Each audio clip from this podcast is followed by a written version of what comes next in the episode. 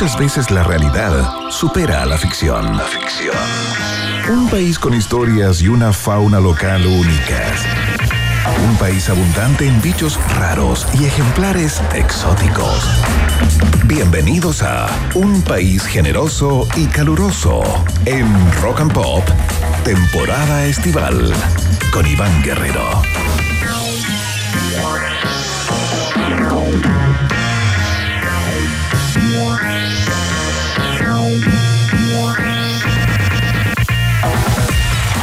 Bien, ¿qué tal? ¿Cómo están, ratitas y roedores? Sean todos bienvenidos y bienvenidos a la fiesta informativa de la Rock and Pop, al pagadar de noticias, al parque de diversiones informativo de cada día, aquí a través de todas las plataformas, por supuesto, la 94.1 si estás en la región metropolitana, la www Rock and Pop CL para Chile y el mundo, nos puedes escuchar desde Zambia, desde Madagascar o desde Togo, da lo mismo donde te encuentres. Mire, justo en este minuto nos escriben desde Siberia, muchas gracias. No sé qué hora es allá ni la temperatura, pero agradecemos el contacto, por supuesto. Hoy día tenemos un programa muy, muy especial porque, eh, como pudieron escuchar en la presentación, estamos iniciando la era estival de este, mm, de este show donde vamos un poquito más relajados por la vereda de enfrente, te acompañamos en la playa, en el campo, en la montaña, donde estés, pero tiene un componente especial, porque como todos ustedes saben, Maca Hansen se fue de vacaciones el, el día viernes y durante toda esta semana no, no pongas esa música, Emi. No estoy triste. La verdad que no estoy triste porque tengo una compañía increíble. De hecho, pongo una música alegre, arriba, eh, holgórica, ¿no? Eh, porque vamos a estar con una, con una muy buena amiga. Eh, si ustedes escuchan FM2 y se despiertan con esa radio, que es una radio amiga y hermana de Rock and Pop, pro- probablemente la escuchen entre 7 y 10 de la mañana. Y curiosamente, fue mi jefa, fíjense. Fue mi jefa porque eh, este programa, que esté pasando esto, es responsabilidad en parte de eh, mi querida compañera durante toda esta semana, porque ella me contrató en algún momento. Señoras y señores, recibamos con un gran aplauso a la gran Cata Muñoz en el País Generoso. Ah, muchas gracias, muchas gracias. Oye, eh, no, no tengo palabras después de esa tremenda presentación. Y sí, No, qué, lujo fue que tú hayas llegado también a, a Rock and Pop en ese periodo, Iván. Un lujo que disfrutamos hasta el día de hoy. Todos los auditores de la 94.1, porque yo también los escucho todos los días en la tarde. ¿En serio? ¿De Pero verdad? por supuesto. ¿Pero qué te van a decir en tu radio, Cata? Que no escuchas la radio en las tardes, sino que No, escuchas esta. es Bueno, que- no creo que sea problema. No, voy, voy cambiando, pero no le contemos a nadie. No le contemos a mi jefa, por favor. Perfecto, quedémonos absolutamente piola.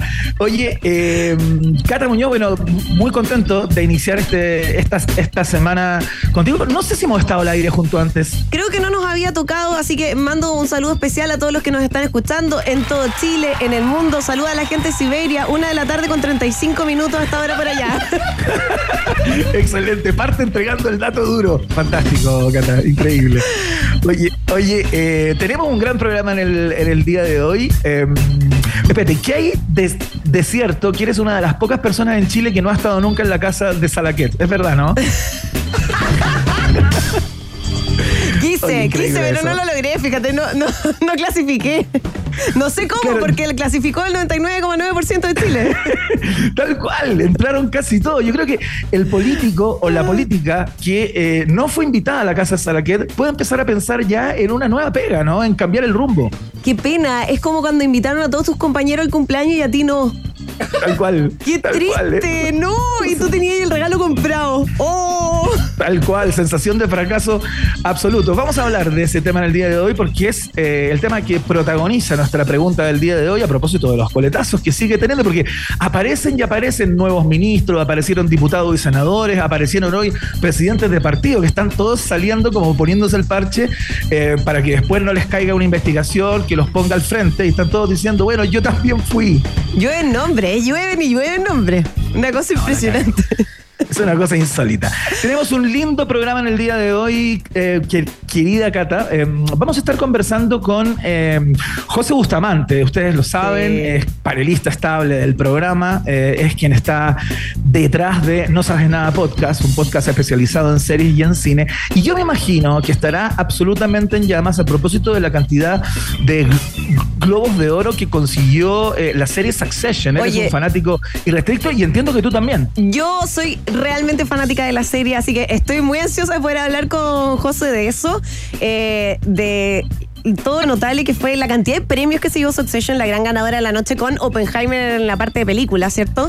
Eh, no, realmente impresionante. También quiero hablar del fenómeno The Bear, que para mí también fue, era de mis favoritas. Eh, me causa mucha curiosidad que esté nominada en categoría comedia. Así que bueno, ya lo vamos a estar hablando con José también, entrando un poquitito en el detalle de lo que fueron los Globos de Oro. Eh, además de las premiaciones, hay que decirlo, hay harta copucha. Eh, pasaron, claro, hay momentos memorables. Pasaron muchas cosas anoche. Cuando, o sea, cuando, cuando Kieran Culkin, eh, que finalmente ganó el premio a mejor actor de serie drama eh, y que le ganó a Pedro Pascal, a Pedrito, le, sí. le dijo unas palabras nada de- decorosas, ¿no? No fue sutil, pero a mí me da risa porque además es una palabra como de su personaje. Es como que él nunca se fue del personaje. Estaba en, Claro. en personaje, personaje. de Succession. No, impresionante. Otra parte buena, eh, bueno, yo no sé si lo vieron, pero Pedrito Pascal llegó con brazo inmovilizado. Yo no sé qué le habrán hecho acá en Chile, eh, porque estuvo de vacaciones acá a fin de año. Yo no sé qué habrá hecho, qué tipo de deporte extremo, pero llegó a los Globos de Oro con brazo inmovilizado y en la alfombra roja alguien le pregunta, Pedro, ¿qué te pasó? Y él se da vuelta y en buen chileno dice, me saqué la cresta. claro, me saqué la se debe haber caído seguramente. Se cayó, de de año, claro. sabes, son, eh, son acontecidas para muchos y muchas. Así que, eh, bueno, vamos a hablar también de la performance de Pedro Pascal, eh, qué sé yo, el chiste que no le gustó a Taylor Swift por parte del anfitrión de la noche, que tuvo una participación, entiendo, desastrosa, dicen Cata, ¿no? Pasó sin pena ni gloria, ¿o no? Como que, como que, ble. Exactamente, Ble. tal No cual. sé, qué ble. más, no sé cómo definirlo, solo ble. Solo play, tal cual.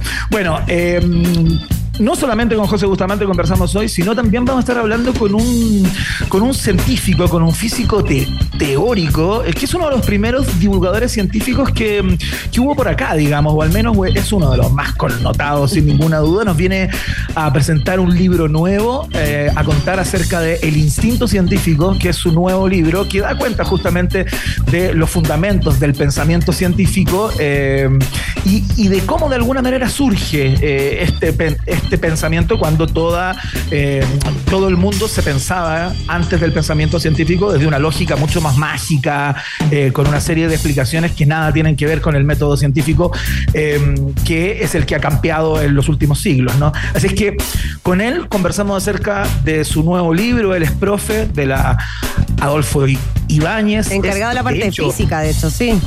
Tal cual, dirige la Facultad de. Ingeniería y Ciencias de la Universidad Adolfo Ibáñez, miembro del Centro de Estudios Científicos también. Así que Andrés Gomberov va a estar en unos minutos más también. Y además el libro está eh, interesantísimo. Yo lo- ya lo comencé a leer eh, y es impresionante cómo todos podemos de alguna forma, o somos de hecho, de manera instintiva científicos, ¿cierto? Así que vamos a estar Claro. hablando justamente eso porque eso es lo que habla el libro.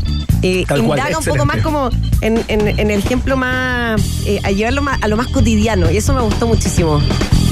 Perfecto, o sea, ciencia para damis, de alguna manera, ¿no? Sí, tal cual. Como para Pero que no además- quedemos colgados con una cosa tan densa. Yo me impresioné, como que y yo hago esto, y en verdad sí, uno lo hace, pero lo hace medio inconsciente. Bueno, vamos a estar ahí eh, ahondando un poquitito más en eso también.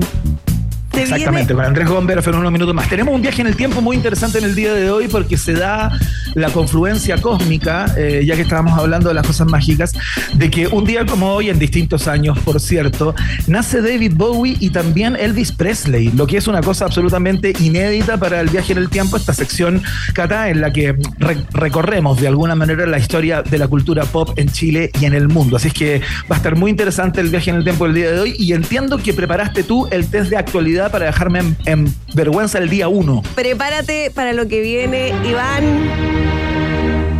Yo no quiero decirte que te asustes, pero agárrate bien los pantalones. Ah, Te vas a asustar. Claro. Te vas a asustar con las preguntas que te tengo. Yo quise ponerle dificultad a esto. Y yo leí las preguntas y dije, vamos a agregarle un poquitito de, de ají, de picantito. Si es que estás en México, te gusta comer Poquito cosas con picante. Un poquito de Chile, ¿no? Un poquito de Chile. Oye, por acá en YouTube también nos mandan comentarios y nos comentaban acerca de la caída de Pedro Pascal. Ricardo Sandoval dice. Pedro se cayó en la casa de su papá. Está muy, Ah, mira, muy está informado. Oye, ¿qué- es pa- ¿será pariente? Le habrán dado el número de teléfono. Claro, claro, un tipo que tiene información privilegiada de alguna manera. Oye, es importante eso que mencionas porque estamos saliendo absolutamente en vivo a través de nuestro canal de YouTube. Tú te conectas en eh, Rock and Pop FM, ese es el nombre de nuestro canal, lo pinchas ahí y es muy importante que apretes la campanita porque mientras más likes, eh, la propina es mayor, ¿no, Cata? Póngale, póngale, bueno, más likes, eh, su propina es nuestro sueldo, o sea, su visualización es nuestro sueldo. Tal cual, así es. Oye, partamos de inmediato del programa de hoy con música, por supuesto, música 24-7, reza el eslogan, la bajada de eh, la 94.1. Vamos a partir con este, ya se podría decir que es un neoclásico de Harry Styles. No sé si estuvo ayer en los Golden Globes. ¿Estuvo Harry o no? No lo, vi, no lo vi, pero vamos con esta canción que es muy veraniega además. Para todos los que han podido probar frambuesas en la feria, justamente dice comer frambuesas en una tarde de verano. Así parte esta canción. Esa es la primera frase. Excelente, pero dicen que no tiene mucho que ver con eso, sino con otra cosa que les vamos a contar al final del programa de hoy. Suena eh, Harry Styles iniciando los sonidos acá en la 94.1. Esto es Watermelon Sugar en la Rock and Pop. Tastes like strawberries on a summer evening, and it sounds just like a song. I want more berries and that summer feeling. So wonderful and warm.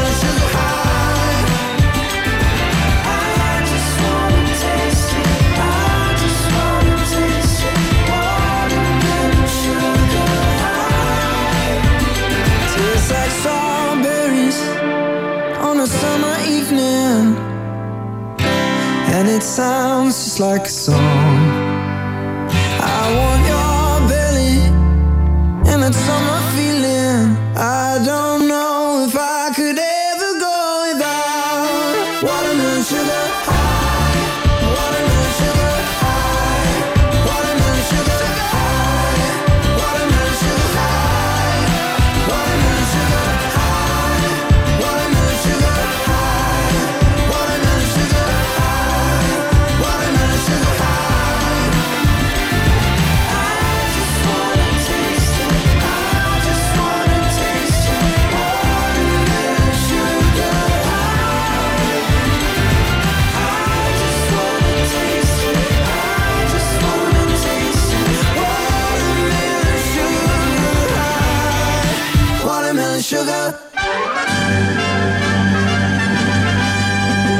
Rock and Pop tienes un permiso 24-7 para la pregunta del día. Vota en nuestro Twitter, arroba Rock and Pop, y sé parte del mejor país de Chile.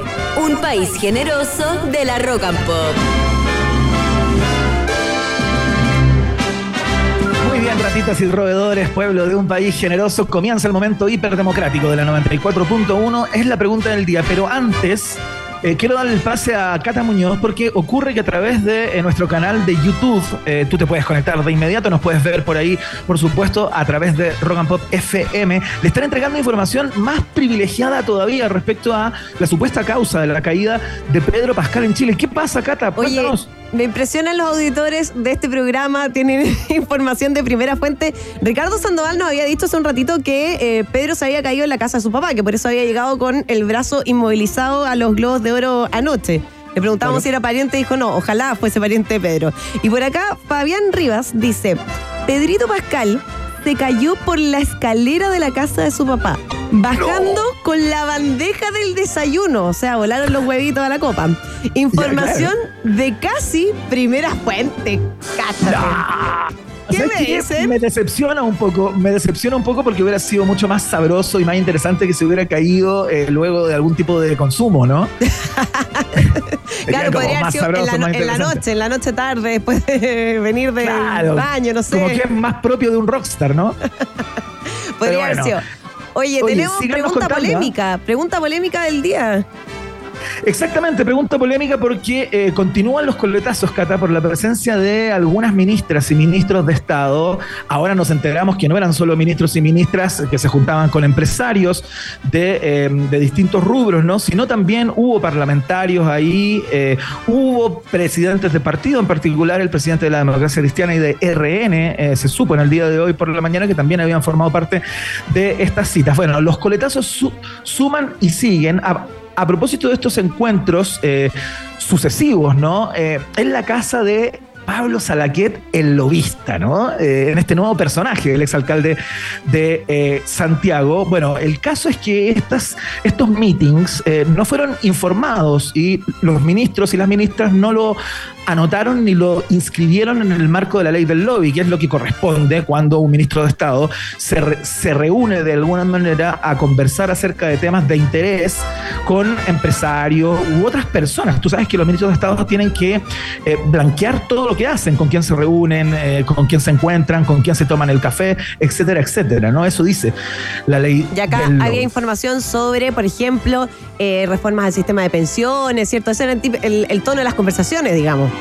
Tal cual, conversaron también, se juntaron con algunos eh, empresarios del mundo de los salmones, de la salmonicultura, bueno, temas eh, de profundo interés público eh, que no fueron inscritos debidamente en eh, sus agendas, digamos, en la ley del lobby, ¿no? Bueno, se sabe que el ministro Grau, la ministra Jara, la ministra Todá, el ministro, el canciller Van Claveren, fueron algunos y algunas de los asistentes a estos cheese and wine, entiendo, ¿no? Que era el menú, cheese and wine. Bueno, te preguntamos, ¿qué te parece? ¿Qué te parece toda esta discusión? Eh, ¿Cuál es tu perspectiva cuando lees la información ligada a este tema? Contestas con el hashtag Un País Generoso, por supuesto, eh, a través de nuestra cuenta de Twitter, botas, arroba ro-. Si a ti te parece que todo esto es escandaloso, irregular por donde se lo mire, te parece censurable y descartable por parte de estas autoridades, marcas la alternativa. Ah, Me encanta. soy, como Me la encanta, chica, encanta. ¿soy la chica del clima? No, soy la chica de las alternativas. La chica de las alternativas, pero tiene su estilo, ¿ah? Tiene su estilo. Tú puedes ir jugando, ¿ah? Puedes ir jugando con los tonos. Si es que, si es que estás más o menos de acuerdo Ah, con mira. la alternativa, tú puedes dejarlo entrever en tu tono de voz. Es un challenge eh, bastante complejo, pero con tus años de radio, Cata Muñoz, tú puedes hacerlo En, un- en tranquilamente. una sola letra voy a hacer magia, dale. Fantástico. Si a ti te parece, si a ti te parece que todo esto es parte eh, de una desprolijidad, un olvido, eh, un descuido por parte de los ministros de Estado que no eh, declararon de alguna manera sus conversaciones en la casa de Salaquet, marcas la alternativa. B. B. Muy bien, excelente. Toda una actriz, ¿ah? Eh, atención, Golden Globes para el próximo año. Y es que eh, a ti te parece que toda esta discusión es exagerada y que esto es algo que siempre se hace. Da lo mismo el gobierno, da lo mismo quien sea el presidente o la presidenta. Esto ha sido histórico. Reuniones de ministros que no se declaran, que no se filtran a la prensa, con empresarios ligados a ciertos grupos de interés o a, ciertas, a ciertos rubros, ¿no? Si tú piensas eso, marcas la alternativa. C.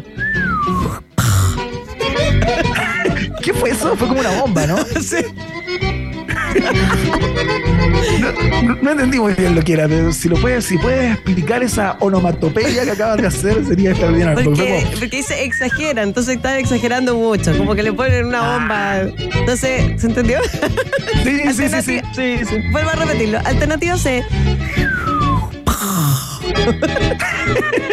Me encanta, me encanta. Excelente. Si es que tú lees todo esto eh, y, y dices, lo que hay que hacer acá es que hay que revisar la famosa ley del lobby. Hay que endurecer de alguna manera las sanciones cuando esta ley se viola por parte de algún tipo de ministro, parlamentario, etcétera, etcétera. Si te parece que hay que darle una cacharpeada a la ley del lobby, marcas la alternativa. De. Esa con seriedad. Esa con seriedad. como otro tono. Es Sí, que esa seriedad, seriedad. Hay que revisar, si hay que revisar la ley del lobby, digamos que hay seriedad. Excelente. Esas son las alternativas. ¿ah? Tú votas a través de nuestra cuenta de Twitter, arroba rock and pop, utilizando el hashtag un país generoso, por supuesto, para que te podamos leer al final del programa de hoy. Esto es un código, Cata, te lo voy a enseñar de inmediato, porque al finalizar la pregunta del día, para que Emi pueda continuar con el programa, porque le genera TOC Ok. cuando no lo decimos. Siempre decimos lo mismo, decimos, ya lo saben ya, Vox Populi, Vox Day. Ah, perfecto, ya. Voy. Vamos. Eso, eso es como en Pensé latín. que me lo estabas ¿no? enseñando, sí. Oh. Vamos. La voz del, la voz La del, voz del pueblo, pueblo. la voz de Dios, ¿no? Ya. Ya lo saben, ya ahí está planteada la pregunta, ya te explicamos cómo votas. Vox Populi Vox Day. Ahí vamos. en un país generoso. Escuchamos Rodríguez, esto es Sin Documentos en Rock and Pop, música 24-7.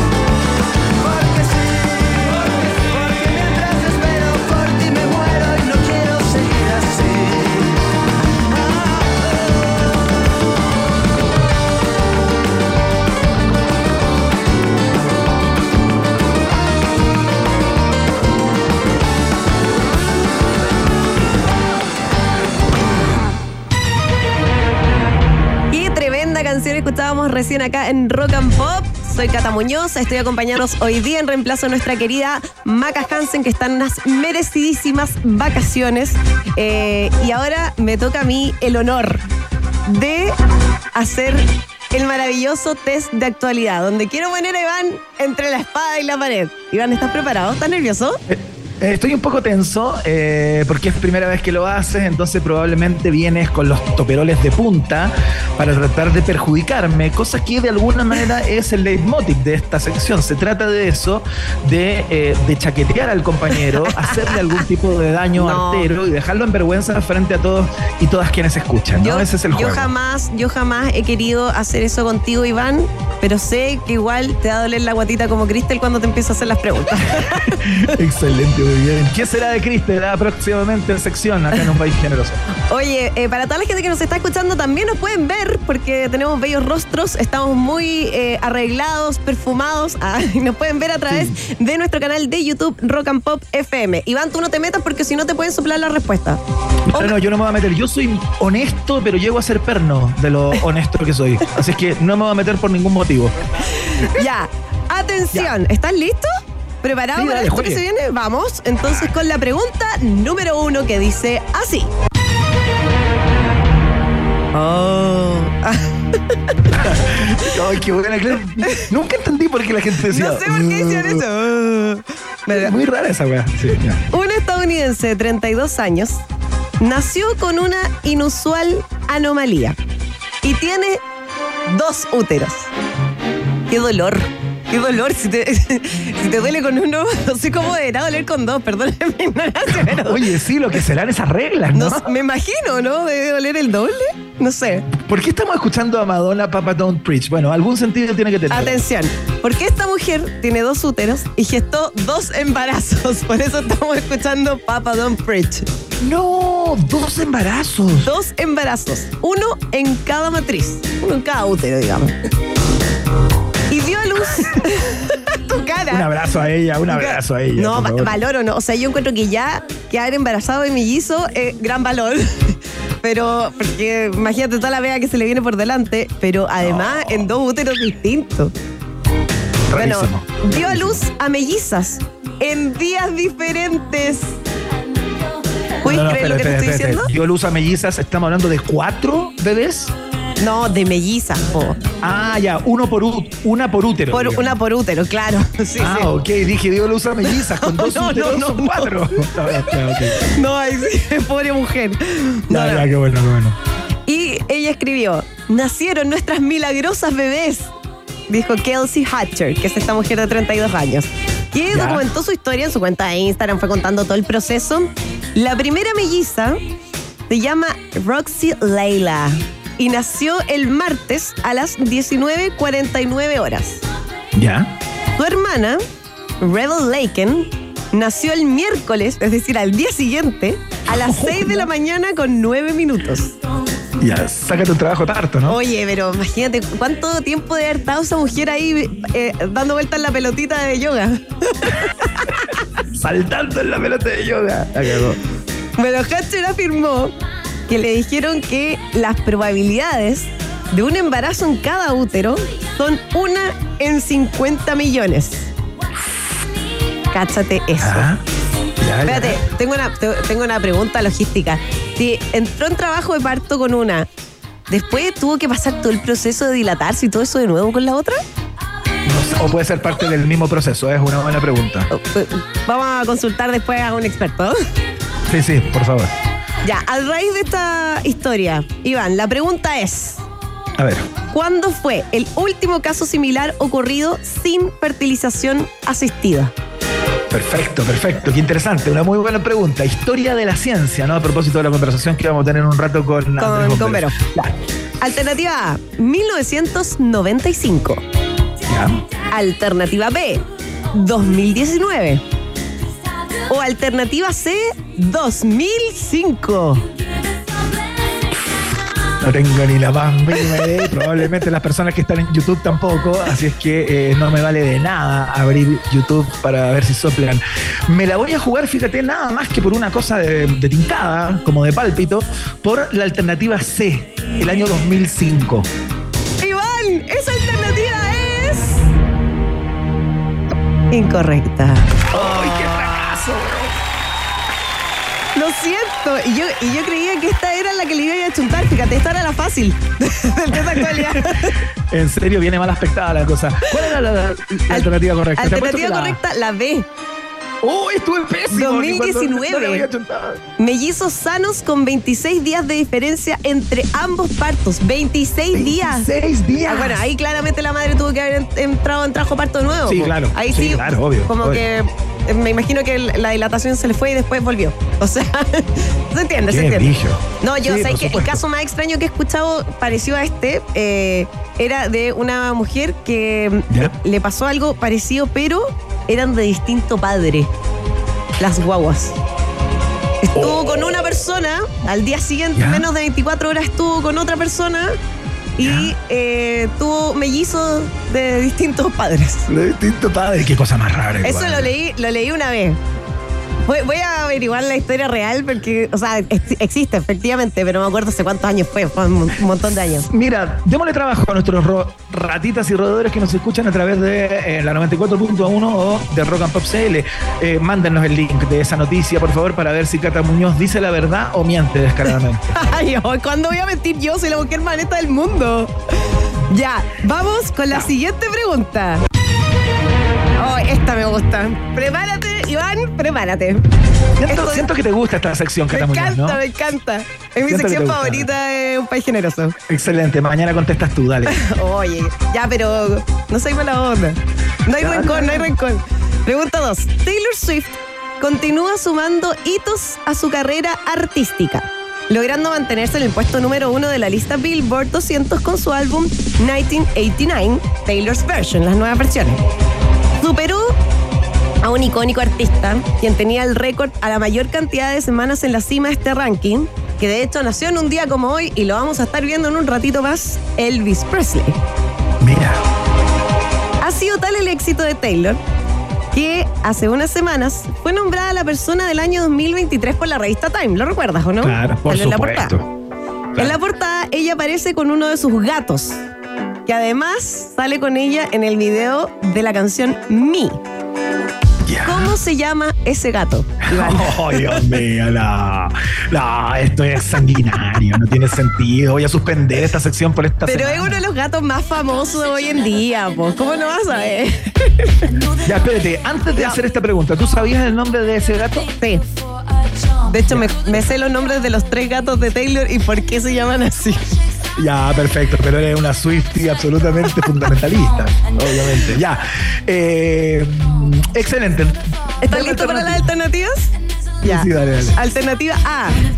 Meredith, llamada así por Meredith Grey de Grey's Anatomy. Ya. Alternativa B. Olivia, llamada así por Olivia Benson de La Ley y el Orden. Alternativa C.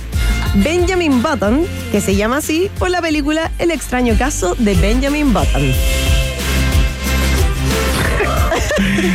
Ay, increíble. No, ¿sabes qué? Me la voy a jugar por la alternativa A. Es la que me parece más apropiada para la edad de Taylor Swift. Yo imagino para el éxito que tuvo la serie Grey's Anatomy. Yo imagino que, que por ahí viene, viene el nombre, fíjate. ¿Cómo, se, cómo decía don Francisco? Eh, Respuesta definitiva. Respuesta definitiva. Sí, definitiva, definitiva. La respuesta es incorrecta, Iván. Dijo alternativa A, no era la A. Era la ¿Y cuál C. era? la C. En todo caso, en todo caso, debo decir que los tres son gatos de Taylor Swift. Ah, pero el que sale en la el foto que, es. el que sale en la foto con ella es Benjamin Button, que se llama así por el extraño caso de Benjamin Button, y que fue adoptado mientras estaba grabando el video musical del tema Me. Porque según la revista Hola, eh, Taylor estaba ahí en el estudio y escuchó un maullido durante el rodaje del videoclip. Y de inmediato pidió su adopción para que pudiera llegar a un hogar que estuviera lleno de amor y de felicidad. Qué suerte que te adopte un millonario así, ¿no? De haber O sea- pasado seguramente, de haber andado en los pasillos del estudio de grabación comiendo lo que encontrara a la Pasó a ser un gato millonario. Increíble. Qué maravilla que te pase algo así. Nunca nos va a pasar a nosotros. Jamás, ojalá. Ya, vamos con Ya, la vamos con la serie que tenemos el, el- el- el viaje en el tiempo que está muy cargado en el día de hoy. Oye, sí, ya estamos ya. Ya. Vamos con la última. Pregunta número 3. El 8 de enero de 1949, las mujeres del país lograron el derecho a sufragio en las elecciones presidenciales. O sea, un día como hoy. Sí, sí. Luego de conseguir el derecho a voto para elecciones municipales, el año 1935, de la lucha también de eh, las votantes, que debió continuar 15 años más para acceder a las elecciones presidenciales y parlamentarias. Desde 1931, las organizaciones feministas eh, como el MENT, por ejemplo, y otras activistas como Elena Cafarena, Amanda Labarca, conocidísimas en nuestro país, Sí, claro. comenzaron a presionar a las autoridades para obtener el sufragio femenino en las municipales, entendiendo este hito como el primer paso, ¿cierto?, que iba a armar el camino en la entrega de los derechos de voto de las mujeres en nuestro país. Eh, además, el 14 de enero fue el día en que se publicó en el diario oficial la ley que establece el sufragio femenino. Y la pregunta es, ¿qué presidente salió electo la primera vez que las mujeres votaron en una elección presidencial en Chile? Eh, perdón, ¿me das el año de nuevo? El año, el 8 de enero de 1949, las mujeres del país lograron el derecho a sufragio. Oye, pero igual esa vez la me que ya estoy dando mucha, mucha facilidad. Pero si la estaba ya entregando en el enunciado, te estaba pidiendo que me lo recordaras. Pero es que hay que estar atento a la pregunta. Ah, como Ay, la profe- la profesora. Las profesoras cuando te hacen eh, examen oral. La profesora es no estaba atenta a la pregunta. Ya, vamos con la Ya, alternativa. Alternativa A, Carlos Ibáñez del Campo. Alternativa B, Arturo Alessandri Palma. Alternativa C, Gabriel González Videla. Yo tengo la impresión que es Gabriel González Videla, fíjate, del año 1949, o Carlos Ibaños del Campo en su segundo gobierno. Es la duda que tengo. Me están tocando la puerta, no sé qué. No, no. Espera un poco. Ah. un segundo, me estoy contestando el test de actualidad. Discúlpame. te están soplando, te están soplando. no, no. ¿Quién me va a soplar mi hijo de, de nueve años? Te apuesto que se me la, voy sabe. a jugar, me la voy a jugar por la alternativa A. Aunque creo que es la C. Respuesta correcta. Es la alternativa A. ¡Vamos! ¡Bravo!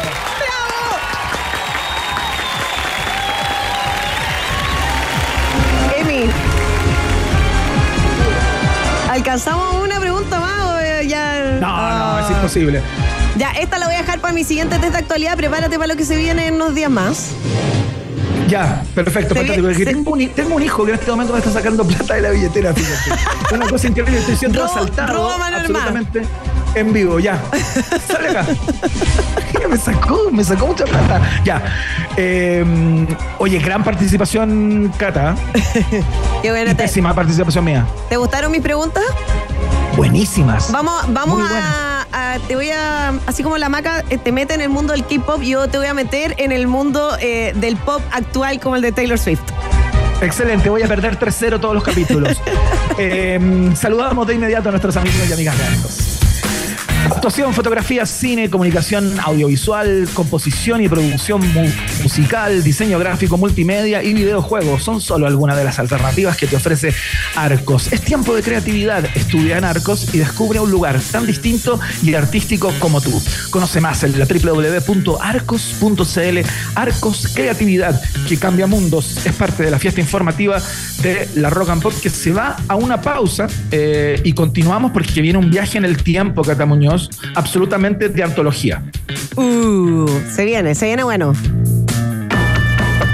Hacemos un pequeño alto y al regreso, Iván Temporada Alta Guerrero vuelve con otro tour guiado por un país generoso y caluroso en el verano Rock and Pop 94.1.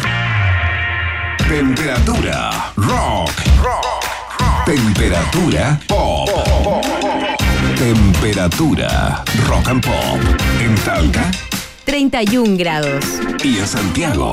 27 grados. Rock and Pop. Música 24-7. Actuación, fotografía, cine, comunicación audiovisual, sonido, interpretación, composición y producción musical, diseño gráfico, ilustración, animación digital y videojuegos. ¿En qué otro lugar te sentirías mejor? Conoce más de Instituto Profesional Arcos acreditado y adscrito a la gratuidad en arcos.cl. Creatividad que cambia mundos. Los que somos claro tenemos gigas libres en Chile. Subimos stories, vemos series, hacemos videollamadas y mucho más. Y si viajamos, seguimos conectados porque tenemos roaming incluido. Todo esto por 10.990. Seamos claro. Términos y condiciones en clarochile.cl. Llegaron las super ofertas de Seguros Falabella. Chevrolet Spark y Hyundai Grand i10 desde 30.990 pesos. Toyota RAV4 desde 40.190 pesos. Encuentra estas y más marcas modelo en promoción en segurosfalabella.com. Valores válidos desde el 1 al 17 de enero de 2024. ¿Reconociste este sonido? Entonces esta información es para ti. Ahora, en el British Council, cursos de inglés para los que tuvieron que elegir entre tener internet o hablar por teléfono de red fija. Cursos presenciales de inglés para adultos en Chile. Aprovecha nuestra oferta especial de lanzamiento. Conoce más en www.britishcouncil.cl. Iván Aquaman Guerrero sigue explorando las maravillas de nuestro universo local en Un país generoso y caluroso en el verano Rock and Pop. Estimados pasajeros, pónganse cómodos y prepárense para el despegue. Llegó el momento de subirte al DeLorean de la 94.1 y viajar por la historia de nuestra cultura pop. Es el viaje en el tiempo en un país generoso de la rock and pop. Primera estación. Ay, ay, ay, cómo partir. Eh, bienvenidos y bienvenidas a este viaje en el tiempo, este paseo por el mundo de la cultura pop. Eh, y vamos a partir con un gigante calificado eh, por muchos y muchas como un extraterrestre del mundo de la música.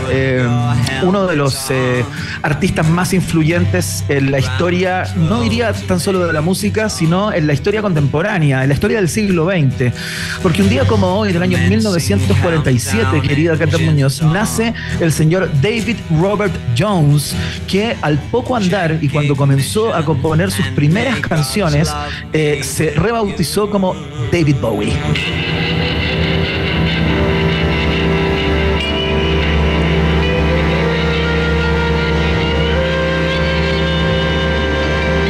This is ground control Y estamos escuchando, Cata, uno de sus primeros éxitos, eh, Space Oddity, ¿no? Eh, cuando todo el mundo miraba para el lado, para el suelo, para el suelo, David Bowie ya estaba mirando al espacio, estaba mirando el cosmos, tratando de eh, entender eh, qué es lo que estaba pasando en el mundo también. Recordemos que eh, es, es uno de los momentos eh, más significativos en esta carrera espacial entre Estados Unidos y Rusia en plena Guerra Fría, cuando ambos trataban de hacer los aportes más significativos en este ámbito y David Bowie, de alguna manera, con su innovación, con su manera de pararse en el mundo, compuso este, este himno infinito que... eh, que fue la canción que se utilizó, no sé si sabías eso, eh, cuando los Estados Unidos llegan por primera vez a la, a la Luna con el Apolo 11, fue la canción que ocupó la BBC para musicalizar ese momento. Oye, no tenía idea, buen dato se sacaste, ¿eh? Increíble, ¿no? Es un tipo eh, realmente sorprendente, una persona que no paró nunca de cambiar. Eh, recordemos que tuvo varios alter egos, ¿no? Eh, Ziggy Ziggy Stardust, Stardust, sí. Qué sé yo, o sea, es importantísimo eh, recordar toda su estética eh, extraída del, del en ese entonces incipiente glam rock. Estamos hablando que David Bowie es uno de los fundadores de ese, de ese estilo, tanto musical como, como estético, ¿no? Con su disco The Rise and Fall of Ziggy Stardust, ¿no? And the Spiders from Mars. From Mars. Ese era el nombre del, del Era- disco, una cosa cortita, no hubiera cabido en un hashtag, pero como en ese tiempo no había internet, daba lo mismo, ¿no? Le importaba tres pepinos. A David Bowie, quien, eh, bueno, mucho tiempo después también fue eh, bautizado como el camaleón a propósito de sus permanentes cambios. De sus cambios de eh, look. estéticos. Eso te iba a decir, yo, creo que eso es de lo más, de lo más admirable de David Bowie, eh, además de su música, es la estética. La estética no solamente eh, de sus discos, ¿cierto? Eh, de presentaciones, sino que de él como persona. Él, él- para él su cuerpo era un lienzo también, de- por decirlo de alguna forma. Era un lienzo para plasmar su arte. Absolutamente, él era un objeto de su propio arte, sin lugar a dudas. Aparte, eh, la cantidad de aportes que hizo al mundo de la moda en ese momento eh, y durante toda su carrera, ¿no? A propósito de sus cambios permanentes de los que tú hablas, eh, fue muy significativo, ¿no? Era un tipo que imponía modas eh, cada vez que aparecía con un disco nuevo o eh, iniciaba una nueva etapa, porque Bowie está lleno de fases y etapas.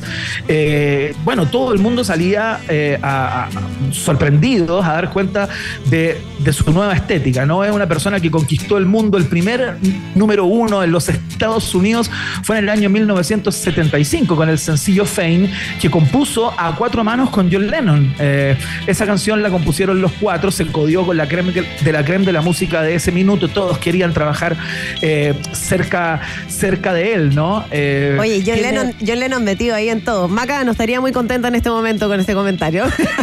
A propósito de que aparecen los Beatles una y y otra vez Una- este vez más. Iba a, poner, iba a poner una estación en el día de hoy completa, porque un día como hoy salió el Rubber Soul también en el año 1966, pero lo dejé afuera porque dije ya me van a empezar a, a- a molestar que siempre voy con los Beatles y todo aquello. Pero bueno, estamos Siempre uno hablando- cae.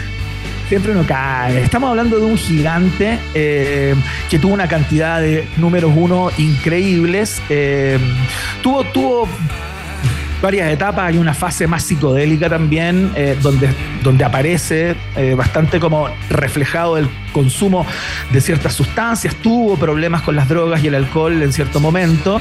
eh, Pero, ¿quién, no los, convirtió en un- ¿quién no los tuvo en los años 70, digamos?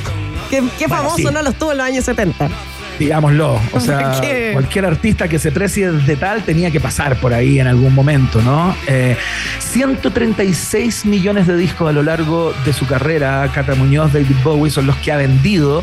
Eh, y hay una cosa muy increíble, David Bowie siempre se las arregla para, eh, para, para marcar... eh, la historia y su propia historia con, con hitos bien particulares. Tú sabes que un día como hoy también en el año 2017 sale su disco Black Star. Sí. O sea, el tipo saca su último disco el día de su cumpleaños y dos años de- y un año después eh, David Bowie, David Bowie muere, Muere. ¿no? Eh, a propósito de este cáncer eh, que lo tuvo tremendamente complicado, con problemas hepáticos y todo aquello. Eh, pero bueno, podríamos estar hablando durante la tarde completa sobre David Bowie y sus canciones. Hay una que me gusta mucho que es Heroes, que no sé si está sonando, pero lo. Sí. Sí. Oye, para complementar, Ricardo Sandoval nos manda un dato eh, buenísimo porque dice que hace poco vio el documental Moon Age Daydream Sí. eh, HBO Max eh, sobre Tremendo. Bowie y dice que es una locura, recomendadísimo. Es una locura, es una maravilla porque en ese documental de alguna manera Bowie explica por qué hizo lo que hizo, ¿no? Eh, por qué se dedicó a lo que se dedicó y cuál era su filosofía de trabajo también. Es muy interesante, está lleno de imágenes muy exclusivas, eh, tanto en vivo como, como en estudio, eh, cosas que nunca habíamos visto sobre Material inédito, claro. Material absolutamente inédito y tiene un montaje ese documental que es alucinante. Así que para todas las personas que nos escuchan, si no lo han visto, háganlo ya. Está disponible ahí en HBO Max. Yo tuve la suerte de verlo en el cine porque cuando se lanzó fuimos radio oficial de ese evento. Así es que, bueno, estamos escuchando Ashes to Ashes, justamente una canción de su época más psicodélica, más demencial, más eh, difícil de, digerir, ¿no? Pero siempre eh, con la genialidad propia de eh, quien es y fue uno de los artistas más destacables del siglo XX. Vamos a recordar a otro en el día de hoy, así de destacable, pero en unos minutos más. Antes pasamos por la segunda estación. Próxima estación.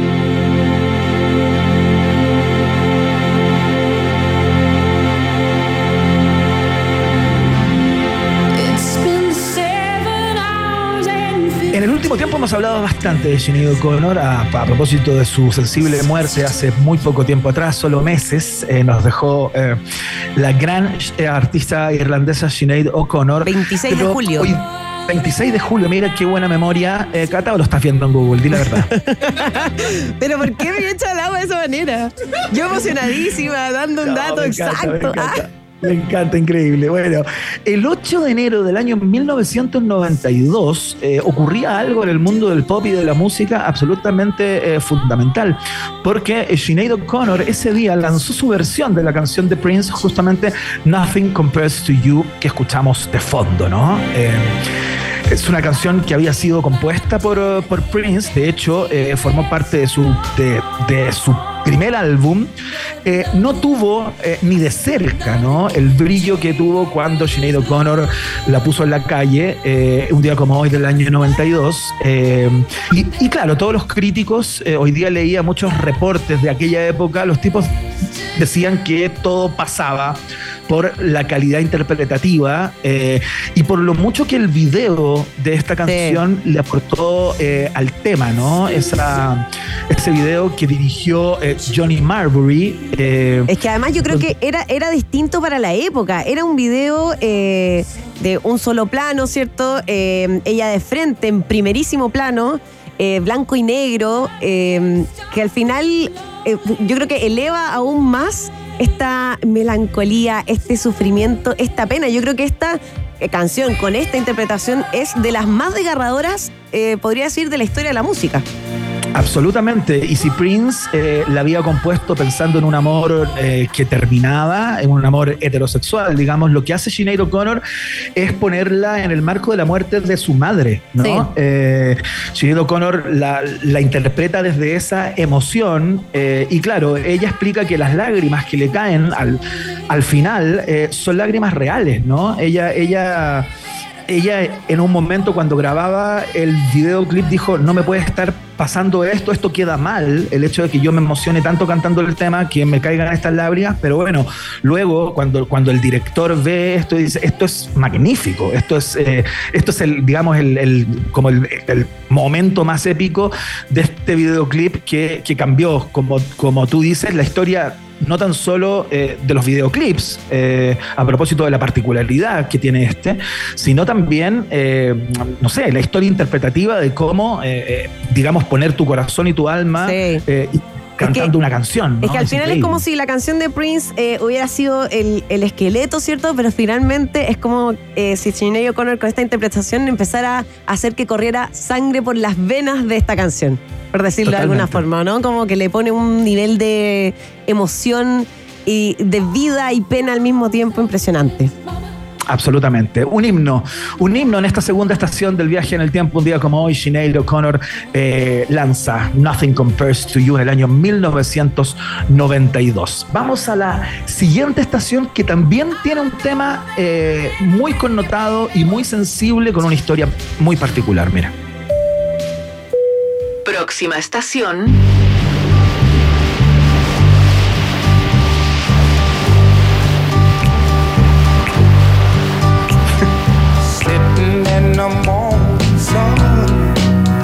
Escuchando al gigante de Otis Redding que, eh, que no alcanzó a ver publicada esta canción porque se publica de manera póstuma, eh, un poquito después de su muerte. Ya te voy a contar esa historia que es muy particular.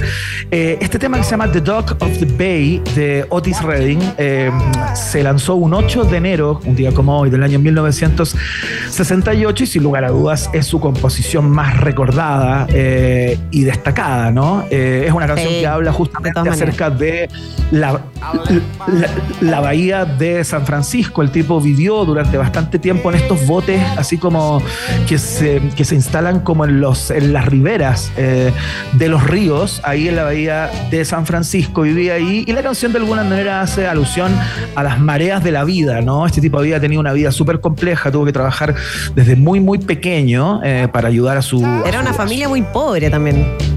A su madre, claro, muy, muy pobre. Eh, entonces la canción daba cuenta de eso. Pero el caso es que eh, si escuchas bien esta canción y las personas que nos escuchan en la, en la radio, hay una parte en que Otis Redding silba la Sí. melodía de la canción, ¿no? Eh, y claro, uno, uno dice, mira qué bonito el detalle de alguna manera que, que le puso Redding a esta, a esta canción, pero es mucho más dramático que eso, porque lo que hizo Redding es que como no tenía terminada la letra de la canción, eh, el tipo silbó la melodía para luego acordarse de cómo iba para meter la métrica de la letra eh, que quería integrar en ese lugar.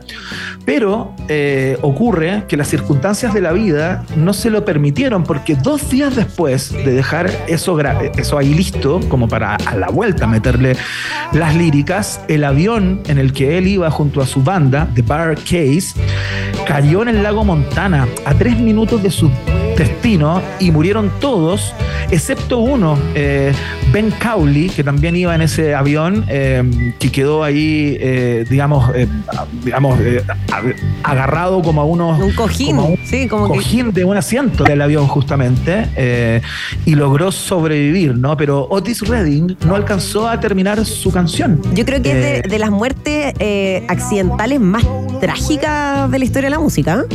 Claro, junto a la de Gardel, ponte tú en Sí. También, que fue tremendamente dramática. eh, eh, pero bueno, no alcanzó a terminar esta obra, pero claro, para el, para el mundo la obra estaba terminada y el silbido, eh, si uno no conoce esta historia, dice, bueno, queda muy bien ahí, ¿no? Pero bueno, él tenía la intención de que se terminara. Eh, la canción ha sido versionada por todos, ¿no? Willie Nelson, Sí. Michael Bolton, Pearl Jam, hasta Charlie García tiene una versión de, eh, de este tema, Sitting on the Dock of the Bay, que recordamos en este viaje en el tiempo. Vamos a la última estación de hoy. Próxima estación. Well, since my baby left me, well, I found a new place to dwell. Well, it's down at the end of Lonely Street, that heartbreak hotel Estamos escuchando el primer éxito de eh, quien ha sido denominado como el indiscutido rey del rock and roll. Nació en un día como hoy, del año 1935, el gran Elvis Aaron Presley, eh, que era muy fanático del incipiente rock and roll que comenzaba a surgir por esa época eh, y, del, blues, ¿no? Eran sus, ra- sus raíces. nació ahí en Mississippi, justamente, entonces tenía eh, esa carga, ¿no? De armónicas y guitarras, y murió en Memphis, Tennessee, en donde se mudó muy, muy joven, como a los ocho años, la familia de Elvis Presley se muda a Memphis y hace toda su carrera en- desde ese lugar, ¿no? Oye, Eh, me voy a colgar de, de esta parte porque creo que también eh, justamente estas canciones de, de Elvis tienen mucha sonoridad de Memphis, como... Sí, pues, completamente. la- la- el sonido de, de esa parte específica Estados Unidos eh, lo agarra él muy bien y, y lo hace suyo en una época en que había solamente estos como eh, grupos eh, como medio coristas de hombres y él llega como a irrumpir la escena musical siendo solista y, y de manera avasalladora. Absolutamente, y, y- e inventa lo que luego se conoció como rockabilly, ¿no? Que es ponerle como un tempo mucho más rápido a este tipo de canciones y llevarlo como a otro nivel con todos sus movimientos eh, pélvicos, ¿no? Eh, que se contorneaba de una manera que eh, dejó loco no tan solo a las audiencias que, lo, que tenían la posibilidad de verlo en vivo, a pesar de no haber tocado tanto en esta primera fase en vivo, tocaba mucho en la tele Sí. y todo aquello, sí luego tuvo ya su pasada por Las Vegas bastante más larga, en donde se lo pudo ver en vivo, sino que a todo el mundo, todo el mundo estaba eh, entre escandalizado. Las eh, chiquillas, las chiquillas y sexualizado, ¿no? Por, la- por los movimientos de Elvis Presley. Hay un personaje clave en la historia eh, de este tipo eh, llamado Tom Parker, que fue su manager, que, bueno, cuando uno ve las películas, lee las biografías y todo eso, se da cuenta que le hizo más mal que bien. De hecho, lo sacó de, de las giras y de los conciertos en vivo para incorporarlo al mundo del cine. Hizo varias películas de Elvis Presley, no actuaba ni para atrás. Las películas eran en general como Sí. un desastre. ¿Has ¿no? visto, No, ninguna- ¿has visto películas de Elvis de cuando era joven? visto, Oye, he pero de pasta la actuación, ¿o no? Cualquier cosa, Cualquier cualquier, cosa. cosa. Daba lo mismo, era tenerlo en pantalla nomás. Sí.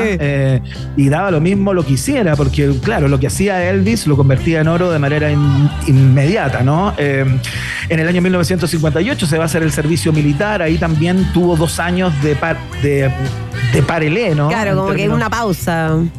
Musicales y ahí después viene todo lo que fue eh, la residencia en Las Vegas bastante larga que fue parte de su ocaso también, ¿no? Con un Elvis ya muy, eh, muy complicado con su mujer, eh, con Priscilla Presley, por constantes infidelidades, consumos excesivos de drogas, estupefacientes, tranquilizantes, pastillas para dormir, pastillas para levantar. Ah, De todo. Oye, aprovecho de, de- ya que mencionáis a Priscila, se acaba de estrenar en nuestro país la película Priscilla, que justamente habla eh, de la relación de Priscilla Presley con Elvis Presley.